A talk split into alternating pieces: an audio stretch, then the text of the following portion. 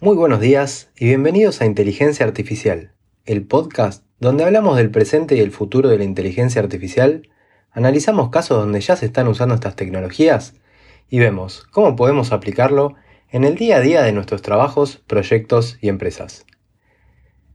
Yo soy Pocho Costa, ingeniero en sistemas, programador y amante de la tecnología, y me puedes encontrar en pochocosta.com, donde ahí también vas a encontrar las notas del programa y otros medios para ponerte en contacto conmigo. Empezamos. Muy buenas, ¿cómo andan? Bueno, espero que todo muy bien. Hoy me gustaría hablar de un canvas eh, que se llama Machine Learning Canvas. Es un marco de trabajo para analizar casos de uso o, o para la definición de proyectos de Machine Learning, donde podemos estar involucrando tanto a personas del negocio como a personas técnicas para pensar en soluciones que le den uso a los datos para resolver algún tipo de problema del negocio. Y es algo que nosotros en Shifta solemos usar y que la verdad que está muy bueno. Si se acuerdan, hace un tiempo eh, habíamos hecho un episodio hablando de un canvas, que era el Chatbot Design Canvas, un modelo para diseñar chatbots. Bueno, el Machine Learning Canvas es un concepto similar, pero para cualquier proyecto que incluya Machine Learning. O sea que por lo general va a ser un proyecto donde mediante datos datos que vamos a, tener almacenados en algún lugar o no, ahora vamos a ver por qué, vamos a entrenar un modelo que genere algún tipo de predicción que va a servir para solucionar un problema de negocio. Así que eh, empecemos. Eh, este marco de trabajo fue creado por Luis Dorard en el año 2015 y sirve para pensar y estructurar proyectos de Machine Learning, intentando hacernos pensar en todas las cosas que tenemos que tener en cuenta, ¿no? Pero antes de empezar el proyecto. ¿sí? Eh, este canvas tiene 10 recuadros que tenemos que, pensar y completar para que nada, esto nos queden documentados y también analizar la, viabilidad, eh, el retorno de la inversión, bueno, distintas cuestiones que está bueno sentarse a pensar eh, en equipo antes de, de empezar el proyecto o tal vez para hacer distintos canvas de varios proyectos y elegir alguno que, que sea el que, después de analizar todo esto, nos parece el más conveniente. En líneas generales podemos verlo como que fueran cuatro grandes secciones, ¿sí? Eh, una de estas secciones es cómo voy a aprender o cómo vamos a aprender, cómo va a aprender el modelo en realidad, definir un objetivo, ¿sí? esto es lo principal en realidad, después cómo van a ser estas predicciones y finalmente cómo vamos a evaluar el modelo. Así que ah, empecemos a, a, recorrer cada uno de estos 10 recuadros para ver de qué se trata cada uno. El primer recuadro se llama propuesta de valor. Y acá es donde tenemos que decir quién es el usuario final y cómo este sistema se va a integrar en su flujo de trabajo para resolverle algún problema. Podemos especificar cómo interactúa el usuario con el sistema, qué pantallas usa en el caso de que sea una aplicación con interfaz gráfica. Lo más importante es tratar de dejar bien en claro cómo este usuario se va a beneficiar del sistema de Machine Learning que vamos a construir. Básicamente estamos definiendo el objetivo, entonces vamos a ver cómo alcanzamos ese objetivo.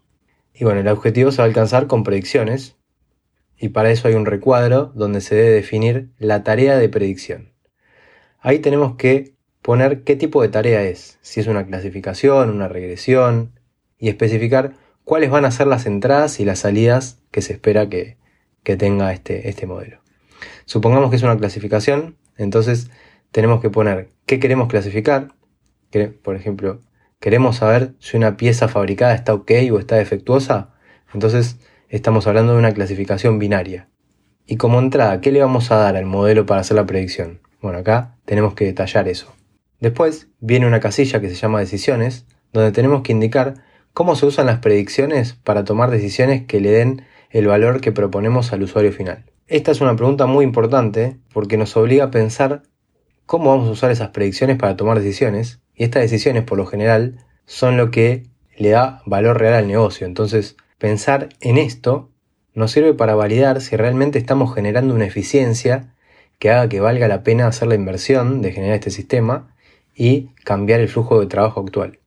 Y acá puede pasar que llegados a este punto nos demos cuenta que no vale la pena seguir con el enfoque o con esta idea, porque la predicción que generamos al usuario no le sirve porque no la puede transformar en valor real o al menos no de una manera que sea rentable. Después, y relacionado con esto de las decisiones, viene otro recuadro que se llama Haciendo predicciones y a lo que se refiere es a en qué momento se van a estar haciendo las predicciones cuando el sistema esté funcionando. ¿Sí? Van a ser en tiempo real, van a hacerse en un proceso batch.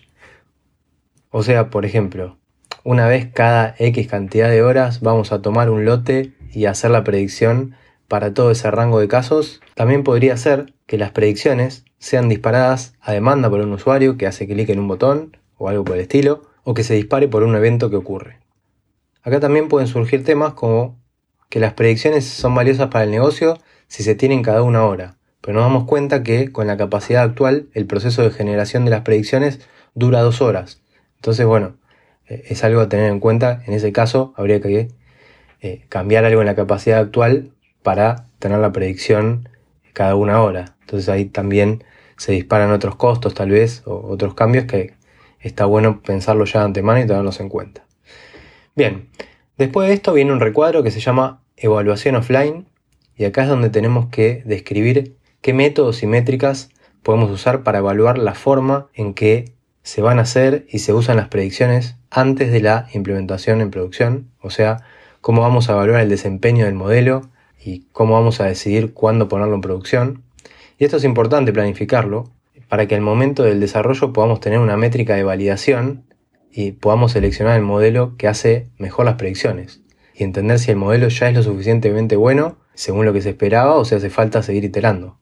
En este tipo de casos lo que suele pasar es que se hacen varios modelos y, se van, van, compitiendo entre ellos. ¿no? Eh, bien, después tenemos la casilla origen de datos y acá tenemos que pensar qué fuentes de datos podemos usar, si son internas, externas, si, vamos a usar datos abiertos, si es una API eh, o si vamos a hacer web scrapping, bueno, todas las opciones que, eh, que existan.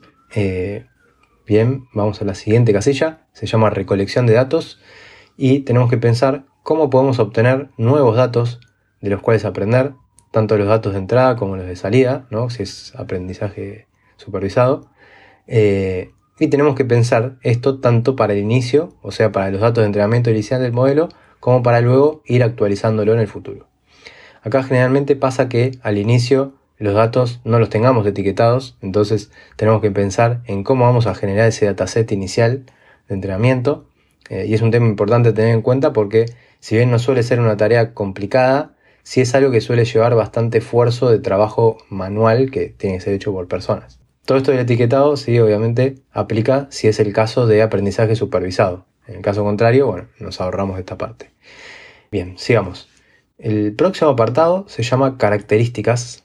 Acá tenemos que decir qué características de los datos de entrada consideramos según el conocimiento del, dominio del problema o, mismo por intuición que creemos que son las más importantes para inferir la predicción. Si bien esto es algo que cuando ya se pase a desarrollar el modelo, vamos a poder trabajarlo también de alguna otra manera. Está bueno ya ir pensándolo desde antes. ¿A qué se refiere esto de características? Serían, digamos, eh, datos, ¿no? Si vamos a hacer análisis sobre cuestiones que tengan que ver con personas, por ejemplo, bueno, tal vez haya algo que tenga que ver como la edad o la zona donde viven, esas son las características. Bien, después viene la sección construcción de modelos, que de lo que se trata es de pensar en cada cuánto vamos a estar creando o actualizando los modelos, porque depende de lo que querramos predecir, vamos a necesitar mejorar el modelo con nuevos datos, para, también para capturar cambios que se vayan dando en el negocio. Pensemos que las tendencias cambian, los hábitos de consumo cambian, eh, a veces ocurren situaciones inesperadas, como cuando fue el inicio de la pandemia, por ejemplo, donde de un día para el otro cambia todo y los modelos que funcionaban bien hasta ayer hoy ya no sirven, así que también es un tema importante a tener en cuenta. Y bueno, por último, viene la sección monitoreo en vivo. Eh, acá lo que tenemos que pensar es cómo vamos a medir tanto la calidad de las predicciones que se estén haciendo como la creación de valor eh, al usuario o al negocio una vez que hayamos puesto el modelo en producción. Eh, y bueno, nada, como ven, todo el mismo proceso o este canvas nos va guiando y haciendo pensar en diferentes cuestiones a tener en cuenta cuando pensamos en, haciendo una lluvia de ideas o tal vez ya tenemos alguna idea concreta y queremos bajar un poco de nivel para resolver un problema mediante el uso de Machine Learning. Y también es, está, es una muy buena herramienta, sobre todo para organizaciones donde no tienen este tipo de, no están acostumbrados a este tipo de proyectos y no tienen experiencia. Eh, así que nada, creo que es una muy buena, muy buena guía. Eh, y bueno, hasta acá llegamos con este episodio de hoy. Espero que les haya gustado. Aguardo sus comentarios al respecto. Y nos seguimos escuchando en el próximo episodio, donde seguiremos hablando de este hermoso mundo de la inteligencia artificial.